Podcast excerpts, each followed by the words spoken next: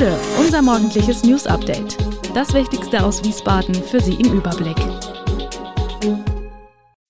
Guten Morgen aus Wiesbaden an diesem 9. August. Die Schiersteiner Brücke eröffnet am 14. August nach zehn Jahren Bauzeit. Der Cannabis Social Club in Wiesbaden bereitet sich auf mögliche Marihuana-Legalisierung vor und die Abnehmspritze Vigovi könnte Selbstmordgedanken auslösen.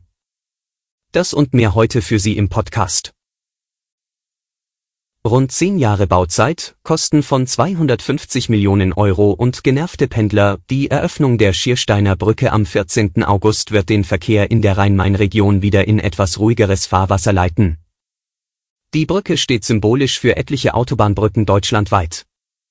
Mittel- bis langfristig müssen nach Angaben des Bundesverkehrsministeriums rund 8000 Autobahnbrücken und Teilbauwerke instand gesetzt, verstärkt oder neu gebaut werden. Das Problem ist ein Erbe der 60er Jahre, viele der Spannbeton- und Stahlbetonbrücken wurden in diesem Jahrzehnt geplant und gebaut.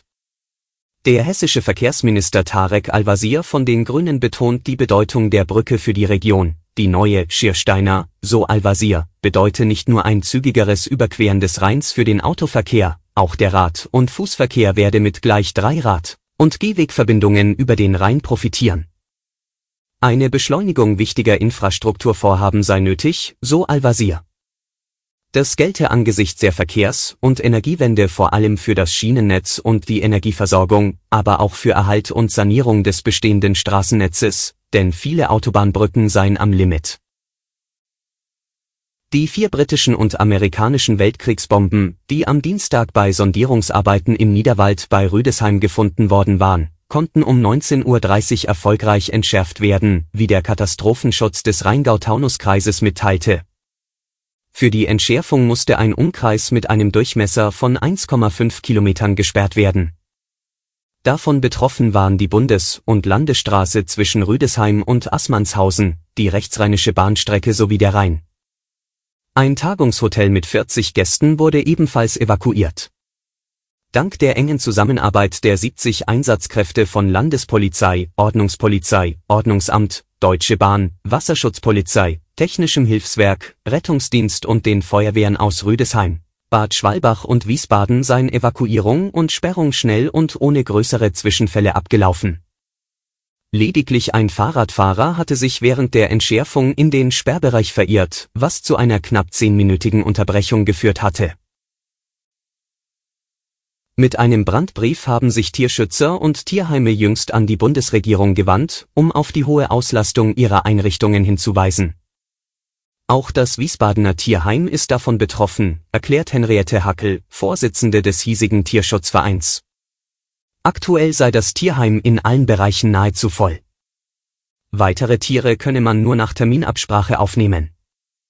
Weil die Tiere nicht nur versorgt, sondern oft auch medizinisch betreut werden müssen, seien die Tierpflegerinnen an ihrer Belastungsgrenze angekommen.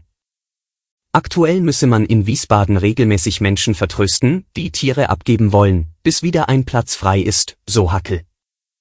Dann müssen die Tierschützer darauf hoffen, dass die Tiere nicht ausgesetzt oder eingeschläfert werden. Damit werde den Helfern desweilen offen gedroht.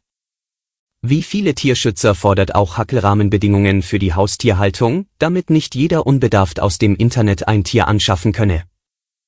Denn private Vereine hätten weder die finanziellen Mittel noch genug Fachpersonal, um die Folgen aufzufangen. Die Legalisierung von Cannabis rückt näher. Im April 2024 will Bundesgesundheitsminister Karl Lauterbach, SPD, einen Gesetzentwurf vorlegen.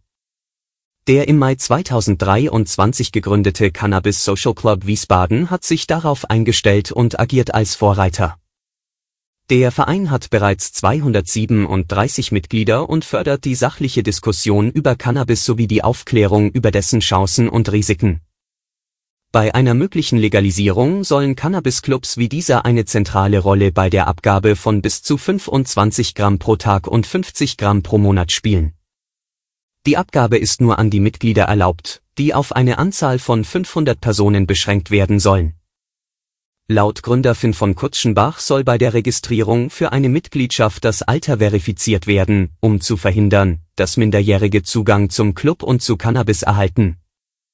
Datenschutz und Kritikpunkte werden berücksichtigt, während der Club auf transparente Regulierungen hofft und seinen Fokus auf verantwortungsbewussten Umgang mit Cannabis legt. Seit Ende Juli ist nun auch in Deutschland die neue Abnehmspritze Vigovi verfügbar, die zur Behandlung von Adipositas-Patienten zugelassen ist. Doch die neue Abnehmspritze steht im Fokus einer Untersuchung der Europäische Arzneimittelbehörde EMA. Neben üblichen Nebenwirkungen wie Erbrechen und Übelkeit besteht auch der Verdacht auf psychische Risiken. So könnten Medikamente zur Adipositas-Behandlung wie Wegovy, Ozempic und Saxenda psychische Probleme und Depressionen bis hin zu Selbstmordgedanken auslösen. Deshalb prüft die EMA seit Juli etwa 150 Berichte über Depressionen und Selbstmordgedanken nach Einnahme. Meldungen aus Island untermauern diese Bedenken. Großbritannien untersucht ähnliche Effekte. Auf den Verpackungen gibt es bisher keine Warnhinweise. Klinische Studien zeigten keine Hinweise, doch der Zusammenhang bleibt unklar. Vigovi enthält denselben Wirkstoff wie Ozempic. Elon Musk lobte das Mittel in den USA. Doch auch die Food and Drug Administration, FDA, der USA erwähnt in Meldungen psychische Probleme bei beiden Medikamenten. Alle Infos zu diesen Themen und noch viel mehr finden Sie stets aktuell auf wiesbadener-kurier.de. Gude Wiesbaden ist eine Produktion der VRM von Allgemeiner Zeitung, Wiesbadener Kurier, Echo Online und Mittelhessen.de.